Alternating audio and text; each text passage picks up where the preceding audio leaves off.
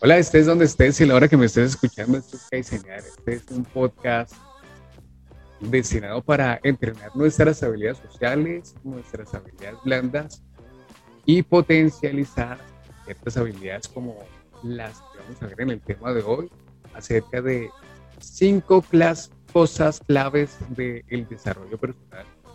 Y es que nos acompaña ella en especial un coach de vida Vamos a recibirlo con un tremendo aplauso. Yo tengo unos aplausos. Alfonso, hola, ¿cómo estás? Hola Diego, muchas gracias. Gracias por la ovación. Bueno, primero por la invitación. muchas gracias. Bueno, muy merecida, muy merecida esos aplausos. Alfonso, antes de que nos cuentes un poquito de ti, quiero contarles un poquito de ellos uno, quiero compartirles dos podcasts en especial.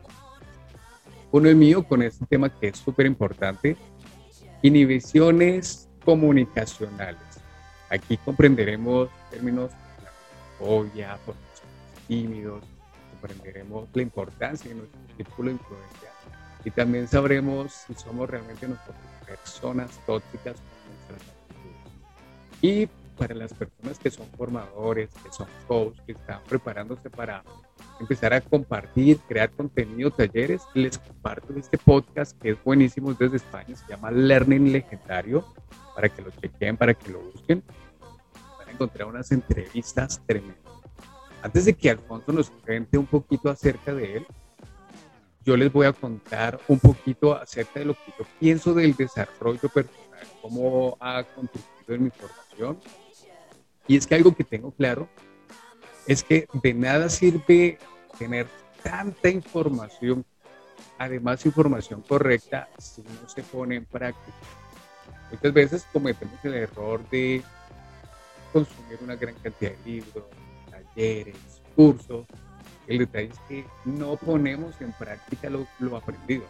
Como estar definitivamente en un saco roto y no aprovechar todas estas cualidades y habilidades que aprendemos a través del desarrollo personal.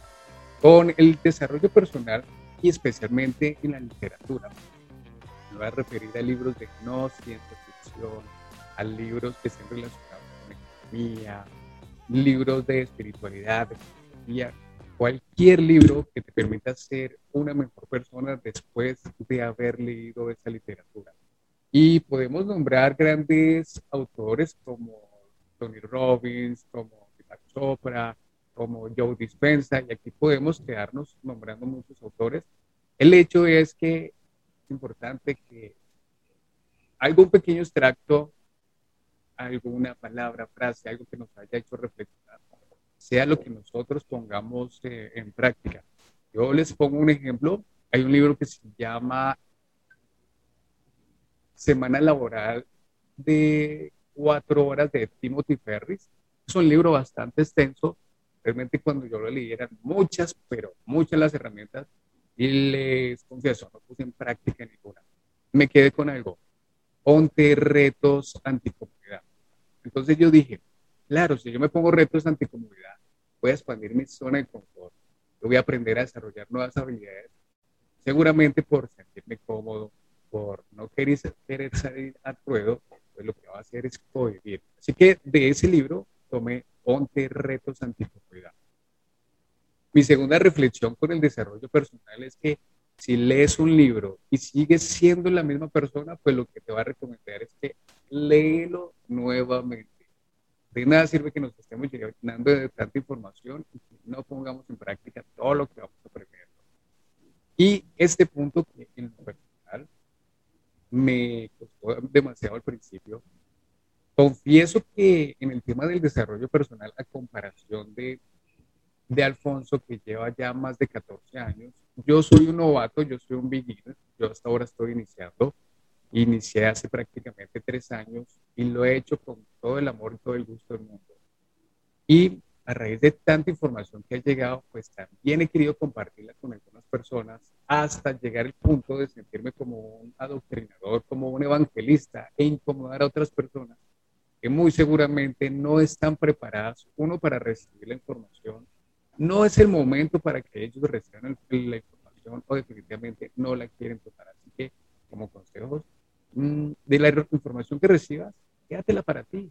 Y como dice Gandhi, sé tú el cambio que quieres ver en esta vida y por medio de tu ejemplo, pues inspirarás a otras personas a su desarrollo. Ahora sí, vamos a recibir con otro aplauso, otro aplauso. Gracias. Bueno, esa introducción que has hecho es mucho de lo que yo enseño, es mucho de lo que hago no solamente en las consultas individuales, sino en los talleres y en las conferencias. Y específicamente es enseñarle a las personas el verdadero, abro comillas, el verdadero significado del crecimiento personal. ¿Cuál es eh, mi, mi primer postulado frente a esto? Es algo que tú acabas de decir. El crecimiento personal es personal, es para mí. y el primer gran error que se comete, que todos, absolutamente todos los que empezamos con este camino hemos cometido, es pretender que los demás hagan lo que yo leo, es pretender que los demás actúen desde lo que yo aprendí en un taller. Es pretender que los demás cambien o corrijan determinadas actitudes porque lo vi en un video o porque lo aprendí en una conferencia. Y allí es donde caemos en el primer error hablando de crecimiento personal. Creemos o de manera inconsciente asumimos que el crecimiento personal es para todos o es para los demás. Y la verdad es que no. El crecimiento personal es personal, es decir, es lo que yo soy capaz de hacer para crecer interiormente y que eso se refleje en mi actitud, que eso se refleje en mi comportamiento y específicamente que se refleje en la creación de mi propia realidad. Entonces, tal vez lo que, lo que yo he aprendido a lo largo de los años es poder tener tranquila y controlada a mi mente, tener tranquila y controlada mi cabeza para evitar desde el ego decirle a las demás personas qué es lo que tienen que hacer o simplemente desde mi perspectiva, desde mi realidad, empezar a gerenciar la vida de los demás, empezar a decirle a los demás cómo deben vivir su vida abandonando la responsabilidad y el compromiso de hacerlo conmigo mismo.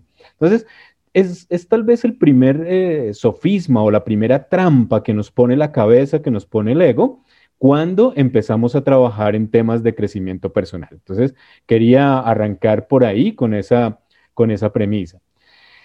Dices otra cosa que es tal vez el segundo error, de, hablando de crecimiento personal. Arrancaste tu presentación diciendo que hay una tendencia generalizada a leer mucho, a participar de muchos talleres, a acumular información sin ponerla en práctica. Tal vez eh, ese es el segundo gran error del crecimiento personal y es devorar literatura, acumular información y creer, bueno, el error no es ese, el error, no es acumular literatura ni información. El error es creer que esa acumulación de información es la que me va a hacer crecer. Es el segundo gran error, es el segundo gran paradigma en el que caemos todas las personas que, queremos ser mejores o que queremos avanzar hacia nuestra mejor versión. Hablando en términos prácticos, eh, la mayoría de las personas piensan que el crecimiento personal se mide en la medida en que haya más libros o más horas de taller o más cursos realizados. Y eh, desde esa óptica se trabaja, es decir, yo me creo mejor persona en la medida en que leo más libros. Yo me creo mejor ser humano en la medida en que más talleres y cursos haga. Y esa es una trampa peligrosísima, peligrosísima. ¿Por qué? Porque empezamos a crear en nuestra mente una serie de estructuras, creamos estructuras neuronales que nos van alejando de vivir lo que realmente es el crecimiento personal. Me refiero específicamente a que en nuestra cabeza creemos que lo que estamos haciendo es correcto, es pertinente para nuestro desarrollo, para nuestra evolución, cuando lo que estamos haciendo es crear alrededor de nosotros una cápsula, una burbuja en la que por fuera todo funciona mal y dentro de la burbuja todo es perfecto y caemos en esa nueva manifestación del ego de decir, es que yo sí leo, es que yo sí estudio, es que yo sí soy perfecto porque estoy en crecimiento personal y los demás están equivocados. Ese es el otro gran, eh, el otro gran eh, paradigma, el otro gran sofisma, la otra gran trampa que nos pone el crecimiento personal. Y hay una tercera. Yo, quiero contribuir aquí a algo que tú dices Y es que también, también podemos caer en otra trampa y es a raíz de llenarnos de tanta información, pues podemos encontrarnos de hecho en, en un polo con más riesgo que la persona que es ignorante, la persona que a lo mejor no supo leer. Y es que nosotros tenemos la información, pero no la aplicamos. Y si, y si tenemos la, la, información y no la aplicamos, pues vamos a estar en un polo, personalmente creo yo, más debilitante, que, que aún no le conoce la información y que muy probablemente la pondría de práctica. Es como, como tú lo dices. Además, venimos a jugar bastante con el ego y yo te digo, yo también he venido trabajando con el ego bastante, porque de inicio pensaba que, claro, ya he leído bastantes libros, entonces soy más sabio que las demás personas, pero es aquí donde he tenido que hacer un par y controlar el ego. Eh, ya yo el que domine el ego y no el ego el que me domine a mí. Sí, precisamente esa era la, tercera, eh, eh, la tercera premisa. No, estamos estamos súper conectados. Esa es, esa es. Creemos que nos hace mejor persona o de un mejor estatus el hecho de eh, acumular toda esta información.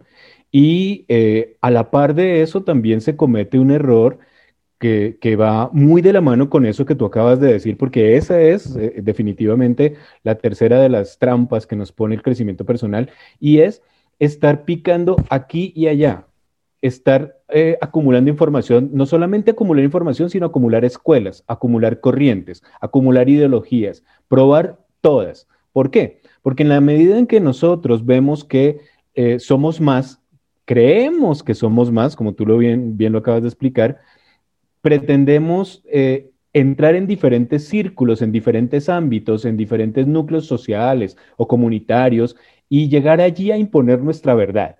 Eso es macabro, yo diría, o sea, la palabra que se me viene a la cabeza es esa.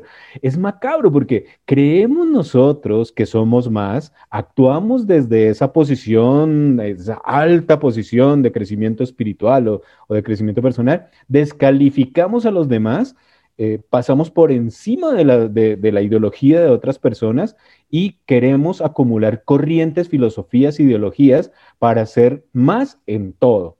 Y allí obviamente es donde viene el peor de la, la peor de las estrelladas, porque nos vamos a encontrar con que cada corriente tiene su estilo, cada escuela tiene sus postulados, cada eh, escritor autor o cada facilitador tiene una ideología específica y no la probamos, sino que simplemente la adoptamos como propia y desde allí descalificamos a todo lo demás. Y vamos de corriente en corriente, de escuela en escuela, descalificando todo lo demás. Eh, ese es esa es la tercera gran trampa. Nos convertimos en las únicas personas con la razón. Cuando pues le permitimos al ego gobernar sobre nosotros, ahora seremos nosotros los que tenemos la razón como, lo decía. Sí, eh, nos volvemos, eh, bueno, yo, yo he pasado por muchos términos y me he autocalificado de muchas maneras, pero yo diría que nos volvemos arrogantes en medio de la ignorancia que estamos generando para nosotros mismos. ¿Por qué? Porque el hecho de tener mucha información no quiere decir que tengamos sabiduría. El hecho de, acumular muchos libros y muchos talleres y horas de conferencias no nos hace sabios. La sabiduría es simplemente lo que ocurre cuando nosotros ponemos al servicio de, los demás aquello que hemos podido probar, comprobar y, eh, de lo cual se genera conocimiento. Entonces, eh, simplemente estamos siendo ignorantes llenos de arrogancia literaria. es eso. Totalmente de acuerdo.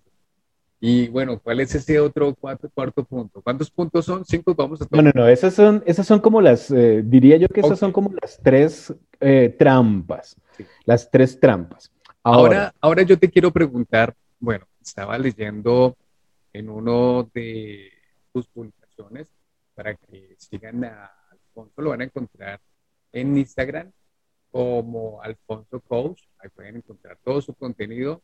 Es un contenido bastante olímpico, holístico.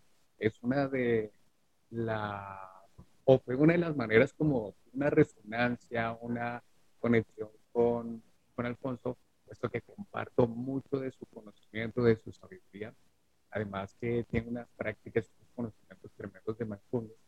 Pero, ¿qué te llegó a llevar a este, o seguir este camino, este recorrido del desarrollo y la transformación personal? Esto comenzó siendo muy joven, yo diría que inclusive desde niño, desde niño eh, yo creía que había más posibilidades de las que se mostraban. Es decir, mm, voy a decirlo en palabras coloquiales, voy a decirlo en términos muy, muy, muy coloquiales. No me gustó tragar entero, nunca.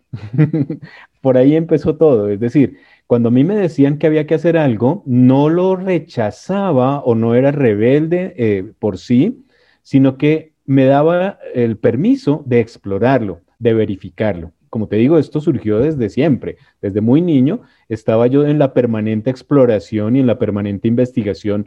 Y cuando yo veía que eso no me hacía sentido, era cuando más lo investigaba. ¿Por qué? Porque ahí creía yo que podría estar equivocado y que de pronto había algo que yo no había entendido. Entonces, cuando había algo que no me hacía sentido, cuando había algo que me decían o alguna instrucción que me daban y que definitivamente no me, no me entraba o me entraba mal, o como decimos en nuestro medio coloquialmente, me entraba en reversa y me pegaba duro, yo decía, esto no puede ser. Y lo investigaba. Ahí al final encontraba que eh, había cosas que sí definitivamente no tenían sentido para mí y simplemente las desechaba.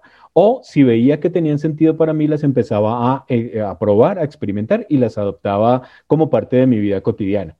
Cuando ya tuve capacidad de tomar mis propias decisiones, es decir, siendo un adulto joven, pude empezar a tener mis propios trabajos, empecé mis emprendimientos, empecé a eh, estudiar las cosas que me gustaban, a rechazar las que no, inclusive esto un poco en contra de las, de las normas familiares y, de los estereotipos culturales de el niño que va a la universidad, que estudia, que saca buenas calificaciones, que se gradúa y busca un empleo. O sea, desde, desde muy joven yo empecé a cuestionar ese modelo para mi vida, no es porque sea malo, sino porque no era para mí. Y en medio de esa exploración empecé a darme cuenta que había una cantidad de alternativas que no eran formales. Me refiero, lo que yo veía en el colegio, lo que yo veía en la universidad, era algo valioso, pero veía yo que había muchas más cosas sencillas que me daban mucho mejor resultado. resultado para mí, ¿no? Para lo que yo quería. Eh, temas relacionados con trabajo, temas relacionados con la misma eh, capacidad que quería adquirir de estar explorando la vida. Y ahí empecé a encontrar muchas cosas, cursos, empecé a encontrar eh, conferencias, autores, y empecé a eh, meterme en temas muy extraños.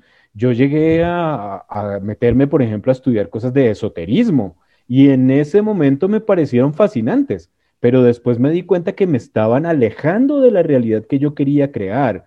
¿Por qué? Porque era demasiada filosofía y muy poco eh, materializar en los resultados pasé también por muchas corrientes filosóficas y, e ideológicas que decían tener la razón o tener la respuesta a, esa pregunta que todos nos hacemos es, ¿a qué vine yo a la vida?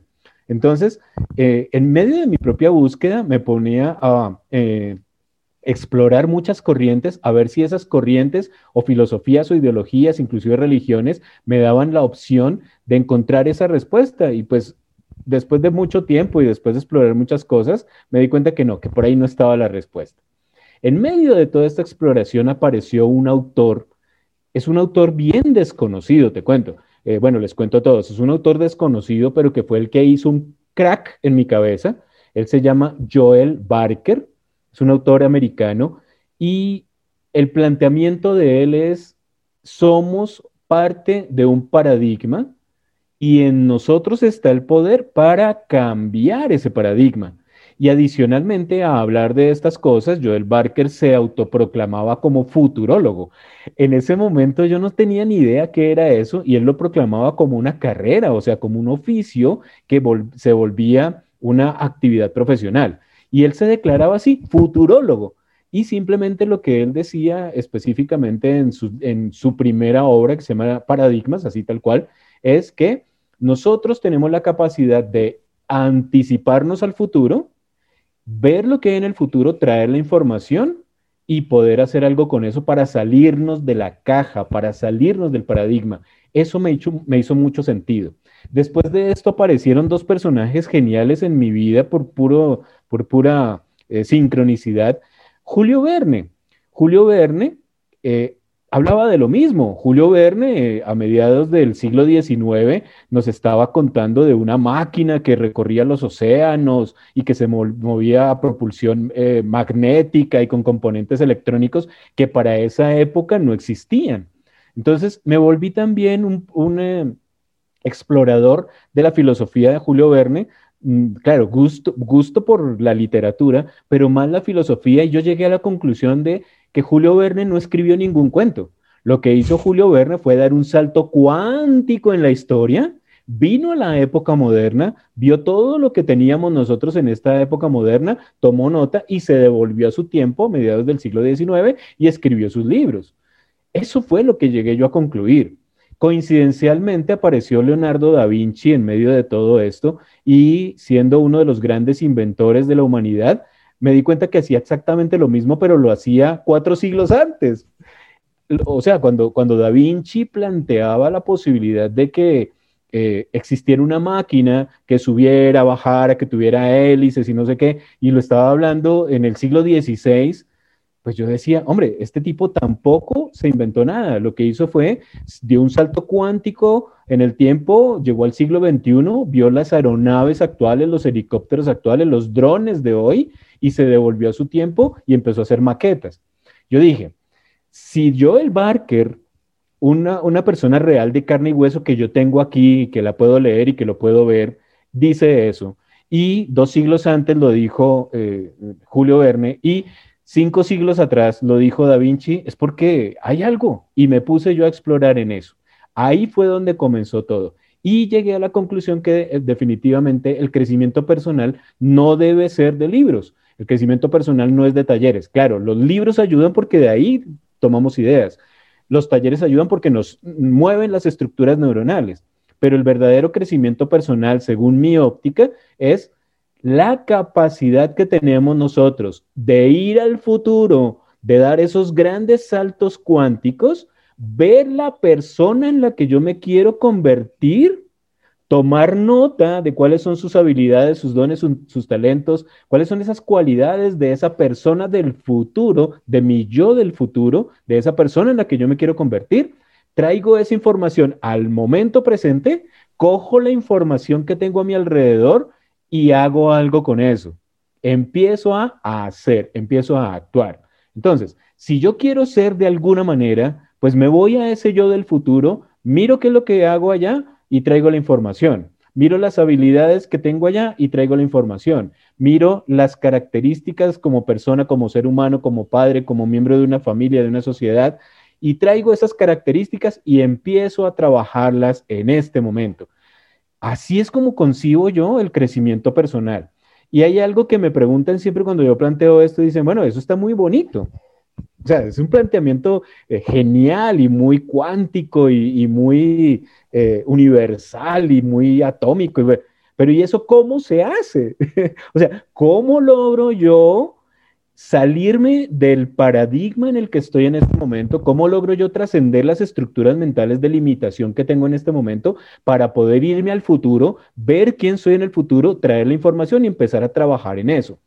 Y ahí es donde vienen eh, las cinco cosas, son cinco cosas claves que me van a permitir hacer eso que estoy diciendo, ir a ver mi yo del futuro, tomar nota de lo que necesito para, eh, de, las cualidades de ese yo y traer la información para empezar a trabajar con eso. Pero antes de contarles las cinco cosas, eh, quiero preguntarte, ¿hay alguna duda, inquietud hasta aquí, hasta, hasta este punto con este planteamiento? Es que quiero interrumpirte precisamente porque quiero que los que vean esto, los que escuchen esto, tomen una agenda y anoten esas cinco cosas importantes porque poniendo en otro contexto, contexto lo que nos acaba de decir Alfonso acerca de estos autores, Joel Barker, Julio Verne, Leo da Vinci, hablando de 500 años atrás, me hiciste recordar, aunque no he tenido la oportunidad de leer el libro de 1986 de George Orwell, logré ver su película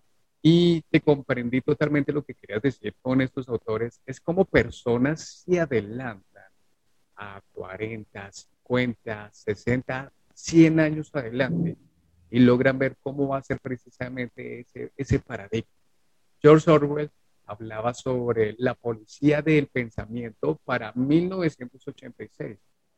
Y como para que lo comprendamos al contexto actual, podemos decir que la policía del pensamiento es precisamente las redes sociales. No solamente las redes sociales, sino los medios, yo, bueno, yo les llamo medios desinformativos. Son las que finalmente controlan los pensamientos, son las que insertan esas semillas, sea de temor, de pánico, y hacen que se infunda un temor y una emoción, pero pues ya a un nivel mucho más alto y a un nivel mucho a nivel mundial. Y también quiero hacer énfasis con el ejemplo que pone Alfonso de esos 500 años de edad y de visualizarnos nosotros ya como si hubiésemos conseguido el objetivo de eso para las personas que aún no hayan leído, les recomiendo que lean bastante la literatura de Joe Dispensa y él lo habla, él lo habla precisamente en sus meditaciones. Como nosotros, a través de la meditación y la visualización, ya nos podemos ver con los objetivos totalmente conseguidos. Pero, por supuesto, hacemos algo que en la PNL se llama la ingeniería inversa. Entonces, yo me imagino ya como la persona que logré ese resultado ¿Qué tuve que hacer un año antes para llegar a este Y me voy para atrás y sigo dando pasos hacia atrás para encontrar los pasos que me permita llegar hasta ese resultado final. Bueno, vámonos entonces, Alfonso, con esas cinco cosas claves e importantes del desarrollo personal. bueno, sea por favor, tengan una agenda, un lápiz y anoten. Sencillas, son cosas sencillas de la vida diaria que no nos implica gran esfuerzo, solamente nos implica compromiso y obviamente tener claro qué es, eh, que esto es el medio para precisamente salirnos del paradigma en el que estamos y poder empezar a avanzar. Y hay algo que ocurre alrededor de estas cinco cosas y es que si las ponemos en práctica, se empiezan a desarrollar, a despertar, a activar una serie de cosas que están dormidas, que todas las tenemos y que están dormidas. Me refiero al poder de la intención, me refiero a la ley de la atracción y especialmente me refiero a la creación de realidades. Pero bueno, esas tres cosas me imagino que las voy a mencionar eh, un poco más adelante de manera rápida, pero voy a las cinco cosas. La número uno, la número uno se llama disciplina. Y esto tiene que ver con los con las cosas que hago yo de manera diaria, en la vida diaria, en la vida cotidiana. Entonces, disciplina a la hora de comer. ¿Qué como? ¿Cómo estoy comiendo? ¿Qué hago a la hora de comer? ¿Estoy comiendo comida saludable o estoy comiendo chatarra? Estoy haciendo actividad física. Tengo la disciplina de levantarme, de hacer actividad física, de hacer algo de entrenamiento. No necesariamente es gimnasio y pesas. No, es actividad física. ¿Qué disciplinas tengo yo para hacer pausas activas? ¿Qué disciplinas tengo a la hora de acostarme y descansar y generar el sueño reparador? En términos generales, este primer punto de la disciplina es cómo puedo yo tener una condición física ideal. Condición física ideal no es el prototipo de hombre grande, fuerte, marcado, de cuadros, de, six-pack en el abdomen. No, es, esa es una elección, ese es un gusto personal. Disciplina para, para tener una condición física adecuada. ¿Por qué? Si yo en este momento como mal, si tengo estreñimiento, si vivo cansado, pues ¿cómo va a ser mi yo de aquí a 20 años? Va a ser un viejito enfermo, así de simple. Tal cual. Si no duermo, voy a ser un viejito cascarrabias con enfermedades mentales. ¿Sabes qué me gusta? ¿Sabes qué me gusta, Alfonso?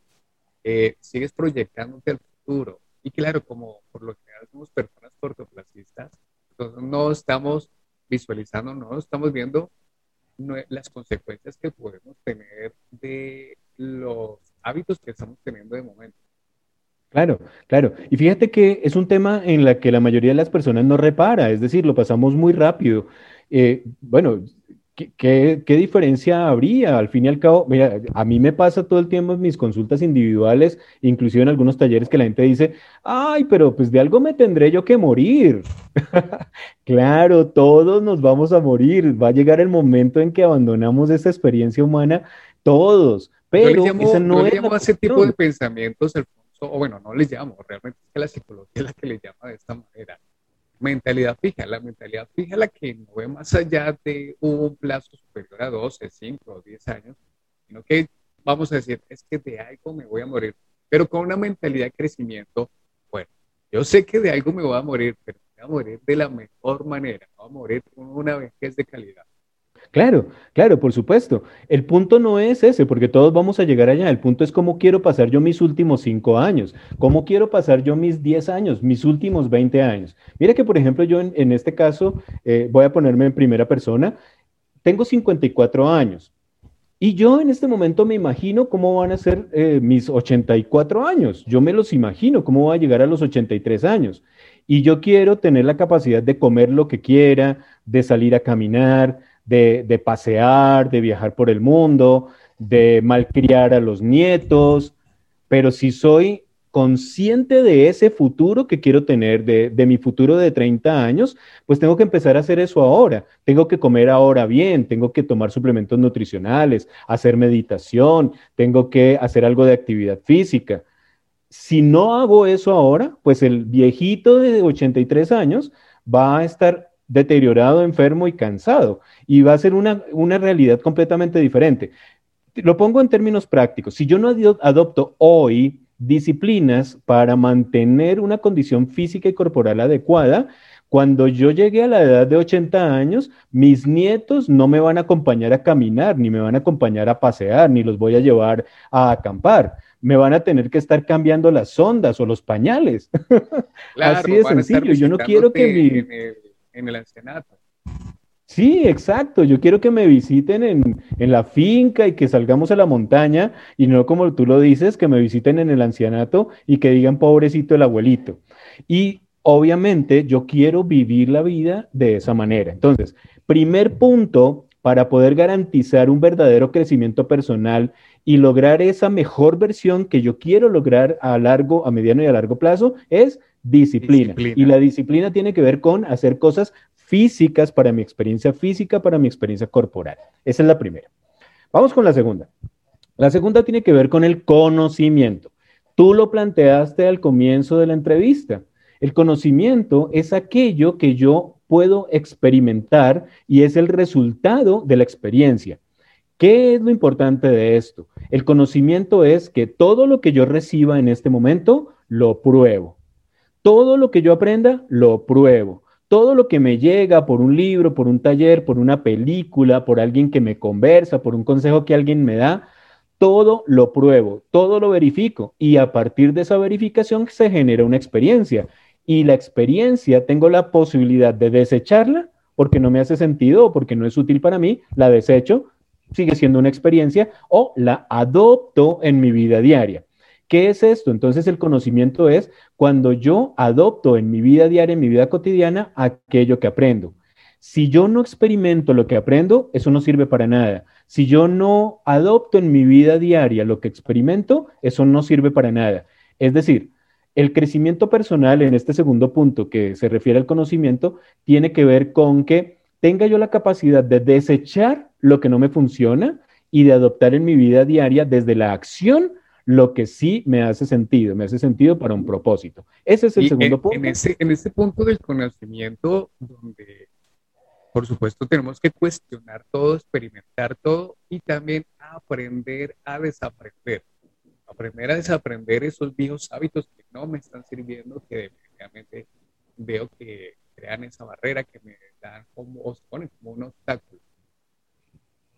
Claro, es es desocupar la cabeza. Y, en este punto, por eso que acabas de decir, recuerdo de esa, esa analogía mm, que viene de la cultura de los sufís, de los antiguos persas, que hablan del vaso lleno.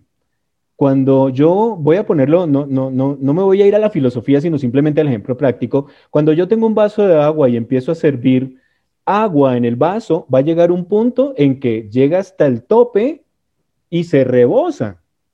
Y si yo no lo desocupo, pues no le va a caber más agua. ¿Cuál es la manera de desocupar el vaso? Con el conocimiento. La manera de desocupar el vaso es experimentando y desechando lo que no sirve y adoptando lo que sí sirve. Yo tengo la manera de desechar esto, que está lleno de agua, lo desecho, simplemente botándolo o tomándomelo. y así es como se maneja el conocimiento. Yo puedo desocupar mi vaso mental, mi cabeza, de toda la información que no sirve o tomándomela, adoptándola en mi vida y que haga algo en mi organismo, en mi vida, en mi cotidianidad, en mi realidad, y ahí se va desocupando. ¿Para qué? Para poder seguir echando agua. esa analogía de los sufís, de los antiguos persas, es la que eh, ilustra cómo es que se debe manejar el conocimiento. ¿Para qué llenarnos de información que no nos va a servir? Lo que estamos haciendo es congestionar la cabeza y nos estamos alejando mucho más del verdadero crecimiento. Claro, Alfonso, mucho más ahora en la era de la información, donde la información, como tú lo decías, rebosa de ese, de ese vaso. Así es, así es.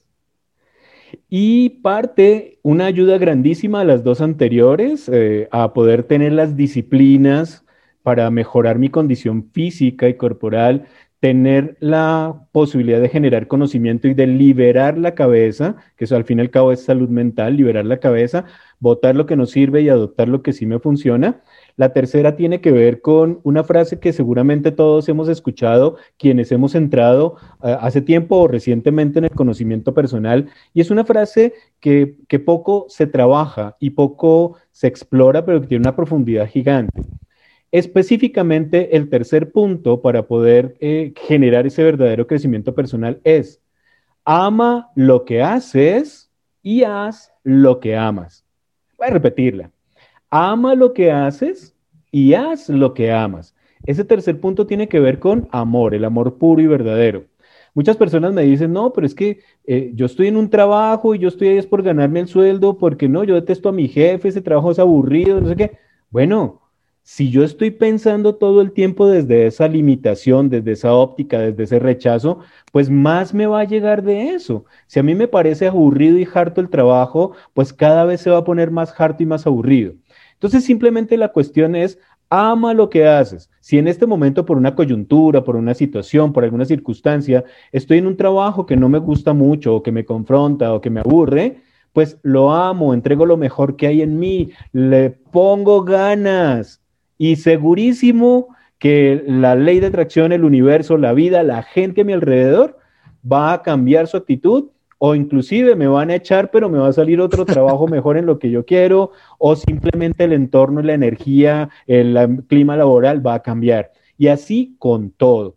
Que estoy en un sitio donde, eh, viviendo en un sitio donde hay mucho ruido, donde pues hay eh, tumultos, no es tranquilo, lo que sea, pues hay dos opciones. O amo lo que hago o me voy para otro barrio. Pero si estoy ahí no me puedo ir todavía, pues ¿qué hago? Amo el sitio donde estoy, amo el ruido, lo apropio, lo acepto y sé que en esa medida, en la medida en que yo ame eso, va a ser más llevadero y el universo y la vida me va a dar mejores cosas. Esa es la primera parte de esa frase. Amo lo que hago. Y otra cosa que, que, es tal vez de las eh, grandes frustraciones de la mayoría de las personas es, bueno, la primera, amo lo que hago, no importa lo que sea, me guste o no, lo amo, lo amo, le entrego pasión, le entrego compromiso, le entrego profesionalismo y responsabilidad. Y lo otro es, hago lo que amo. En la medida en que yo me dedique a, a, hacer lo que amo, lo que está por dentro mío, lo que me mueve, lo que me impulsa, lo que me apasiona, la vida, el universo me va abriendo otras posibilidades. Hay muchos eh, violinistas frustrados que están haciendo contabilidad en un computador y no hacen violín. Hay muchos escaladores de montaña que se han dedicado, no sé, a conducir un eh, bus de servicio público.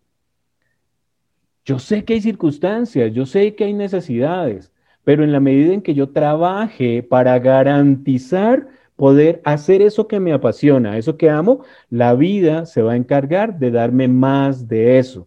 Es sencillo. Si yo amo lo que hago y hago lo que amo, la vida me va a dar más de eso y por ley de atracción voy a empezar a vibrar de una manera específica, me voy a empezar a emparejar con gente que vibra igual, que gente, con gente que piensa igual, con gente que tiene los mismos gustos, las mismas afinidades y esa misma gente va a crear una sinergia que me va a dar más de eso. Y segurísimo que voy a ser mejor persona y voy a salir de la caja con el verdadero crecimiento personal. Entonces ese tercero, ama lo que haces y, eh, y haz lo que amas yo quiero aportar algo con ese punto que acabas de, de, mencionar y es ama lo que hace.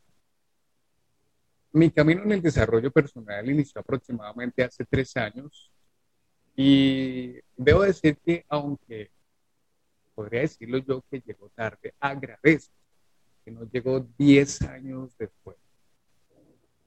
un libro que me impactó demasiado y que cambió mi paradigma y que me permite estar totalmente de acuerdo con lo que tú estás diciendo. Es un libro de Robin Sharma. Ese libro se llama El líder que no tenía cargo. Independientemente el cargo en el que estés. Eres senador, eres gerente, eres ejecutivo, eres vendedor, eres X, Y o C. Haz las cosas de la mejor manera. esto finalmente representa la, la persona que tú eres y aquí invito a las personas que se cuestionen y se pregunten, ¿qué dirían las demás personas cuando yo no estoy?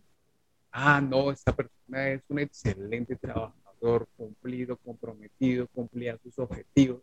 Sí, no le gustaba para nada su trabajo, no le gustaba su trabajo, pero lo hacía con el mayor compromiso, con la disciplina.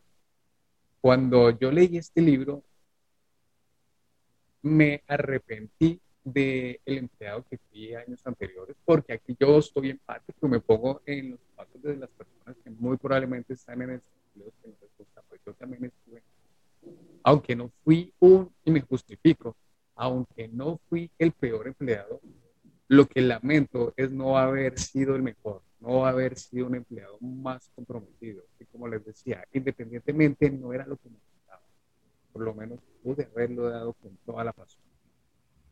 Pero mira qué, qué bonito eso que dices. Tal vez el, mayor eh, indicador del crecimiento personal que, ya tienes acumulado es eso que acabas de decir. es decir, lo reconoces eh, con, con, humildad, con sencillez, y eso tiene mucho que ver con la número 5, pero bueno, no, no, no, me quiero adelantar. Pero sí, sí, que yo me he venido adelantando tus puntos, Alfonso. no, no, no, pero buenísimo, buenísimo. Pero vámonos al, punto número 4. Sí, sí, sí. La número cuatro es la que yo he denominado renuncia. ¿Qué quiere decir renuncia? Mm, renunciar a tener la razón, renunciar a mi punto de vista, renunciar a imponer cosas. Claro que tiene que ver con eso. Renunciar a una confrontación, renunciar a, a un mal genio. Claro que tiene que ver con eso, pero va mucho más allá. Voy a eh, ilustrarlo con tres ejemplos. El primero de ellos, en nuestra cultura tenemos esta maña, esta costumbre. Llega alguien a la casa y me trae, no sé, un, pastel y yo le puedo decir, ay, no, pero ¿para qué se puso en esas? Ay, no, qué pena, no, no, no. ¿Qué es lo que estoy haciendo? Me estoy oponiendo, estoy poniendo resistencia a un regalo que la vida, que esa persona que me están dando. Entonces, estamos permanentemente acostumbrados a que de eso tan bueno no dan tanto. Y, eso no es cierto. De eso tan bueno sí dan. En la medida en que yo recibo en mi casa esta persona que me trae un pan delicioso y le digo, ay, no, ¿para qué se ponen esas? Y a la siguiente vez me trae una torta deliciosa y no, no, no, qué pena, no, ay, a mí me da vergüenza. A la siguiente entonces me trae una empanada y yo, no, no, no, no, no pues a la cuarta ya no me trae nada o de pronto ya ni siquiera me visita. Entonces es renunciar a esa resistencia que eh, genera el recibir y eso es puro merecimiento, puro merecimiento. No, yo no merezco que me traiga una torta. yo no merezco que me traiga un ponqué, yo no, merezco que me traiga un presente. Eso es lo que mi mente inconsciente está manejando. Y ese es el mensaje que yo le estoy dando a esa persona, a la vida, al universo. ¿Y, el, ¿y qué hace el universo? Pues deja de darme, entonces, la primera cosa que tiene que ver con la renuncia es a la resistencia, es decir, abrirme a recibir. La segunda cosa que tiene que ver con la renuncia es renunciar a tener la razón frente a las cosas que ocurren. Ahí va, el segundo ejemplo.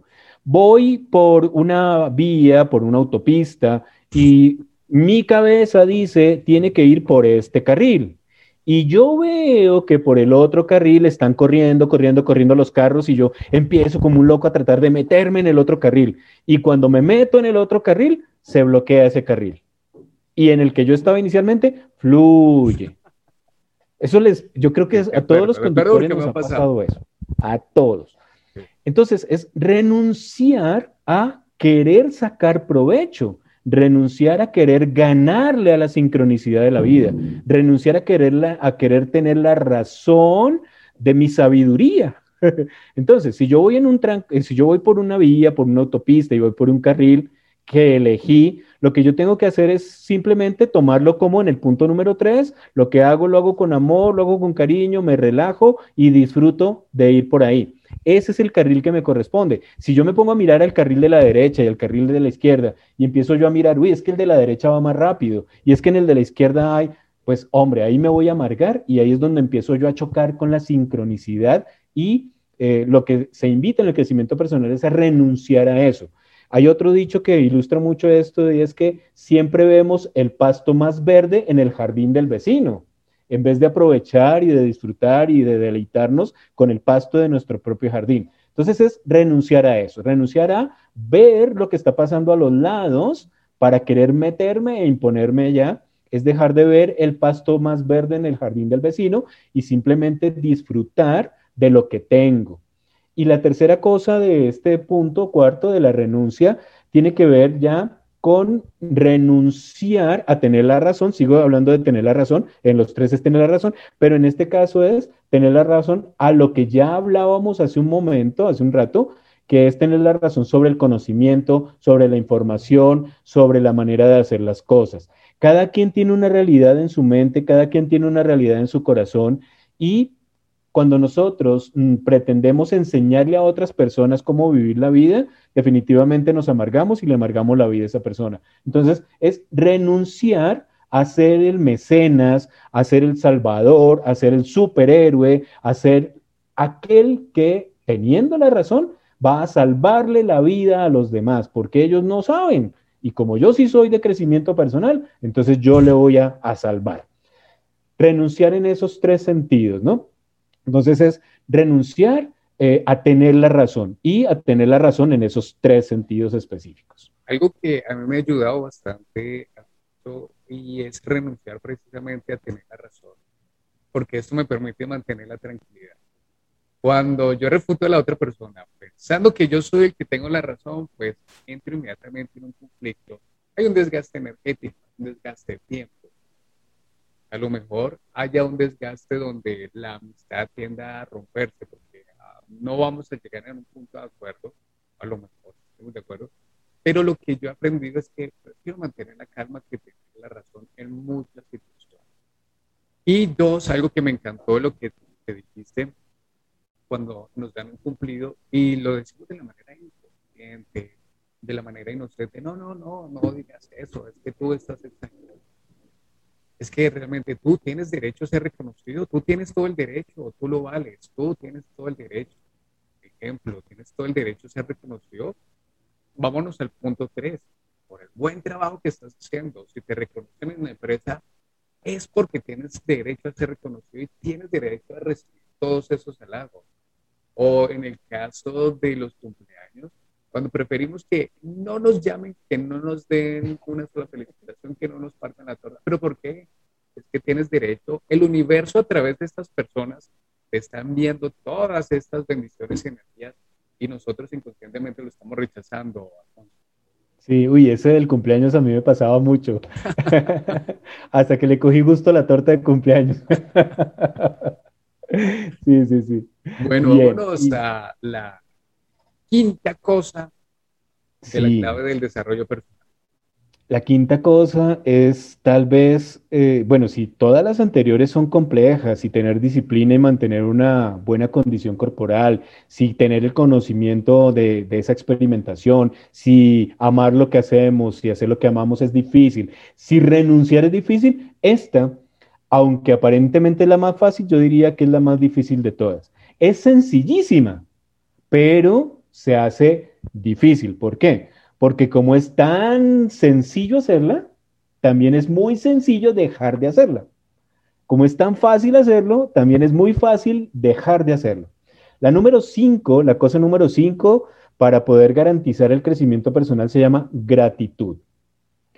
Gratitud, gratitud de todo, absolutamente todo. Gratitud del día que acaba de comenzar, gratitud de la cama que me acaba de acoger, el descanso que acabo de tener, gratitud del desayuno, gratitud de la persona con la que estoy conversando, gratitud de la lluvia que está cayendo o del solazo que está haciendo, gratitud de mis habilidades, de mis capacidades, gratitud de mis dones, de mis talentos, gratitud de aquella persona que me confronta y me hace rabiar, porque es un gran maestro que me que se puso en mi camino para que pudiera practicar la número cuatro, eh, gratitud de espacios que me brinda eh, la vida, la oportunidad, gratitud de los regalos que me da la vida, como lo que mencionaba hace un rato, eh, bueno, gratitud de todo. Y aquí hay una condición, no es dar las gracias, que yo me puedo despertar y digo, gracias por este nuevo día. Bueno, eso es bonito, pero eso no funciona. Gracias por este desayuno. Oye, mi amor, te agradezco por el desayuno que me diste. Este batido te quedó muy rico. Eso es una cosa y eso es genial, pero ahí no está la clave. La clave no es dar las gracias, la clave es tener actitud de agradecimiento. ¿Qué, ¿Cuál es la diferencia? La palabra gratitud ya tiene de por sí un gran poder, pero tiene muchísimo más poder el sentimiento de gratitud que hay hacia eso.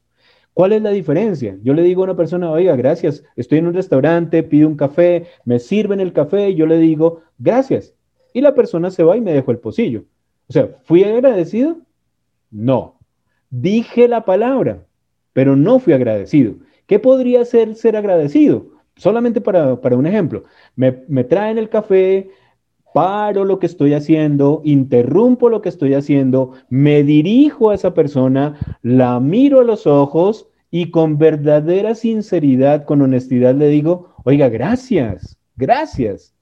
Eso sí es actitud de agradecimiento. Decir gracias cuando me ponen el café está bien, eso es eh, cultura, eso es eh, eh, educación, buenas maneras.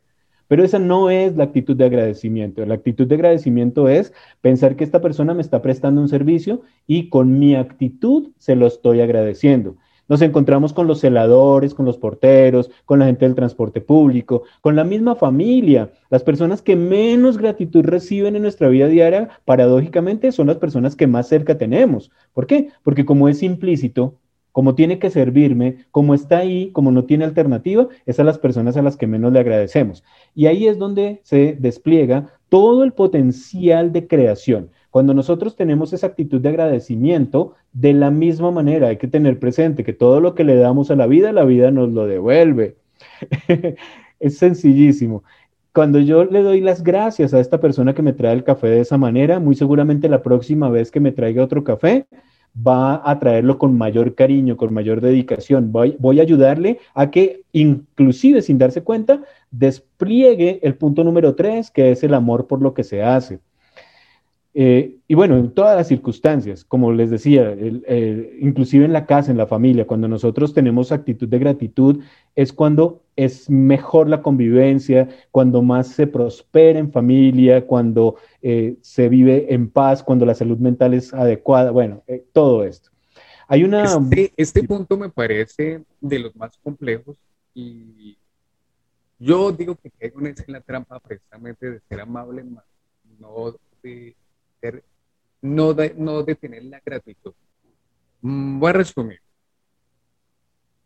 como los ejemplos que tú pones, cuando alguien nos brinda un servicio a través de un restaurante, listo, muchas gracias. Pero realmente lo está sintiendo, está sintiendo la emoción de dar el agradecimiento. Causalmente, una semana atrás veía un video de Lai García Calvo donde él explicaba acerca de la importancia de la gratitud, pero una gratitud plena y consciente. Realmente está siendo consciente porque estás agradeciendo, estás siendo empático, como le decía, estás mirando a la persona a los ojos, gracias, y ni siquiera le compartes una mirada. Totalmente de acuerdo y personalmente creo que es un punto en el que debo mejorar bastante. Sí, y fíjate que has dicho algo eh, en, este, en, esto que, que mencionas, que es tal vez un eje central en todo, en las cinco cosas, y es hacerlo de manera consciente. La disciplina, soy consciente que si estoy comiendo bien, bueno, ¿qué voy a lograr? Si estoy generando, si soy consciente de la información que estoy eh, poniendo en mi cabeza y me doy cuenta que no funciona, la desecho. Y si soy consciente de que tengo información que puedo probar, la pruebo si soy consciente de que estoy haciendo una tarea y que puedo mejorar mi actitud y, el afecto y el cariño hacia eso, lo mejoro. Si soy consciente de que estoy eh, eh, como en contravía del flujo natural y de la sincronicidad, pues puedo renunciar. Si soy consciente de lo que estoy recibiendo, puedo tener la actitud de, de agradecimiento. Entonces, fíjate que eso que acabas de decir es un eje transversal, impacta de manera transversal las cinco cosas. Si nosotros logramos vivir a conciencia y en conciencia, muy seguramente pueden empezar a desplegarse estas cinco cosas para poder activar el crecimiento personal y lograr esa evolución que obviamente todos los seres humanos necesitamos y merecemos. Alfonso, aquí nos podemos quedar perfectamente meses porque lo que estamos hablando hasta ahora es un atisbo, esto es la punta, pero la punta de la punta del iceberg. Aquí nos podemos quedar hablando meses y además disfrutando de algo con lo que ambos resonamos, de algo con lo que nos conectamos, de algo con lo que a ambos nos apasiona, es el hecho de transmitir información, de compartir valor a las demás personas, a través no solamente de la información, sino de la experiencia que hemos vivido, a través de todo esto que hemos venido consumiendo, sea por un libro, sea por una experiencia personal, sea por una reflexión que vino a través de un maestro, de una persona, como sea. Así que quiero hacerte una pregunta ya para ir finalizando esta entrega y es, ¿cuál es ese podcast que recomiendas? ¿Cuál es ese podcast que escuchas cuando hacer ejercicio o en el momento que, que tomas un tiempo libre? ¿Cuál es ese podcast? Para que lo vayas analizando al, analizando, perdón, yo quiero recapitular nuevamente todo lo que dijo Alfonso acerca de las cinco cosas claves del desarrollo personal. Y número uno, disciplina. Disciplina en nuestros hábitos. ¿Qué hábitos alimenticios estoy teniendo yo? ¿Cómo estoy descansando? ¿Me levanto el día siguiente con energía o me levanto cansado? porque muy seguramente estuve chequeando redes sociales hasta la una de la madrugada o, bien, o estando en una maratón de Netflix o lo que sea. ¿Cómo estoy controlando y gestionando mis emociones? También para mí es un hábito muy importante en el tema de la disciplina. Y la clave número dos, conocimiento. Estoy tomando como cierto toda la información que llega a mí o la estoy cuestionando y mucho más ahora en la era de la información. ¿Será que me estoy creyendo tanta información que llega y me bombardea? O uno la cuestiono, la experimento, la valido, la acepto, o le digo a Dios que no va con, no va conmigo, no resuena conmigo. Número tres, y esta es que me encanta demasiado porque es una en la que yo siento mucha afinidad con lo que hago al punto. Como profesión, pues soy un coach holístico, soy entrenador personal me encanta, me fascina lo que hago. Y hago todo lo que hago con amor. Así que el punto número tres es, amo lo que hago y hago lo que hago. Cuatro, la renuncia. Aquí renunciamos en muchas ocasiones a tener la razón para mantener y conservar la tranquilidad.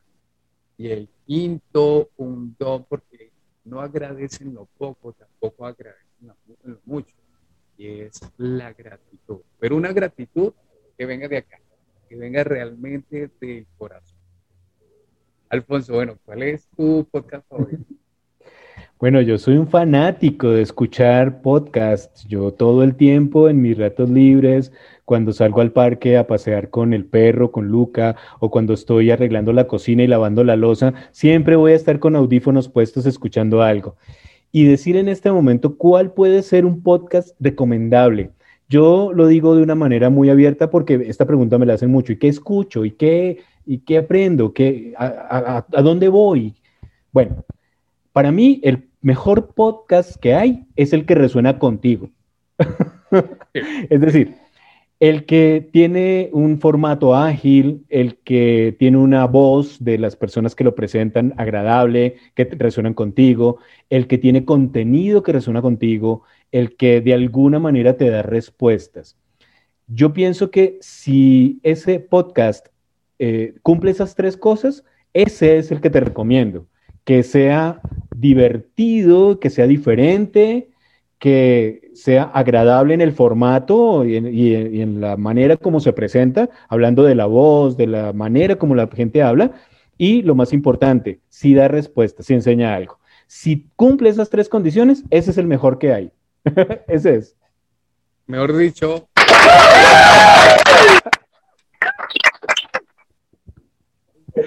para Y bueno, Alfonso, y bueno, ya para finalizar, ¿qué libro te estás leyendo en el momento?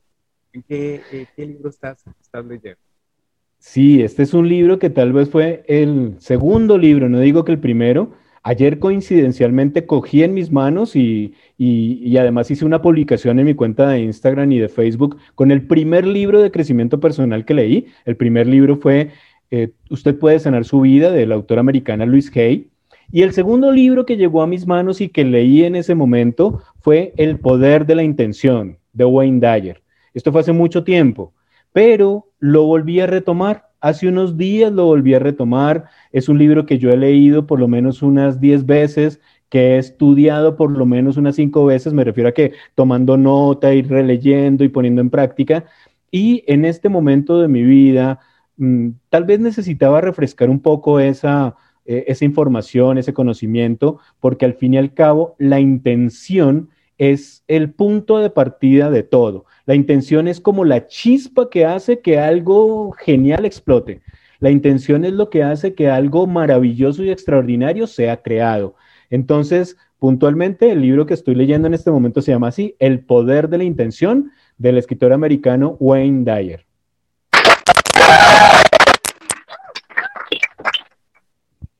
Alfonso, queremos agradecerte porque la información que compartiste es demasiado valor.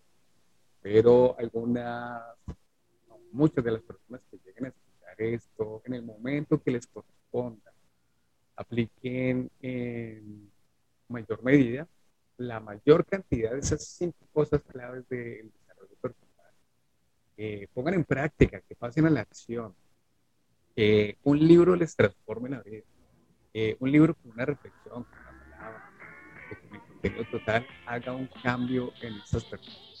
Así que, Alfonso, te damos gracias, agradecemos tu tiempo, que para mí es algo muy valioso. Siempre le digo a las personas, ustedes a mí me han dado una de sus 24 perlas, me diste perla y media a mí el día de hoy, así que quiero agradecerte por eso, Alfonso, y espero que a futuro podamos seguir charlando de otros temas tan importantes, ya pues mucho más enfocados en tu tema. Ah, mira, algo muy importante.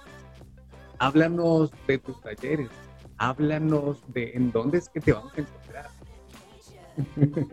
Gracias, gracias Diego. Bueno, en este momento, eh, a través de mis redes sociales, en Instagram y en Facebook, es muy sencillo encontrarme alfonso.coach Alfonso Coach, alfonso.coach en Instagram, en Facebook. Ahí pueden encontrar la oferta de todos los entrenamientos, talleres y conferencias que estoy haciendo. Pero puntualmente, en este momento estoy muy entusiasmado enseñándole a la gente plena conciencia a través de una herramienta que me parece fabulosa que se llama Mindfulness. Entonces, más que talleres abiertos o talleres masivos, lo que en este momento estoy haciendo es enseñarle a las personas cómo poder sentirse mejor, cómo poder estar mejor y cómo poder verse mejor de manera individual y personal. Y en las redes estoy promocionando todo el tiempo los cursos abiertos y gratuitos, las conferencias abiertas y gratuitas que tengo sobre estas cinco cosas de crecimiento personal, sobre otros temas y especialmente sobre cómo poder vivir en plena conciencia. Bueno, Alfonso, nuevamente gracias y a todos ustedes por haber llegado hasta este punto. Llegaron a este punto, pues esto ya habla demasiado de ustedes del interés de crecer, de desarrollar nuevas habilidades, aprender, pero sobre todo, como lo hemos venido haciendo desde el poner en práctica. Vamos a poner en práctica lo que hemos venido aprendiendo y nos daremos cuenta que podemos dar un salto cuántico y nos vamos a dar cuenta de la transformación que hemos venido teniendo de aquí a años, tres años, cinco años. ¿Por qué no dar ese salto cuántico que nos recomendaba Alfonso a través de Joe Bulker, de Julio Berni de Leo David. Así que nos despedimos con un poquito de... I like it, I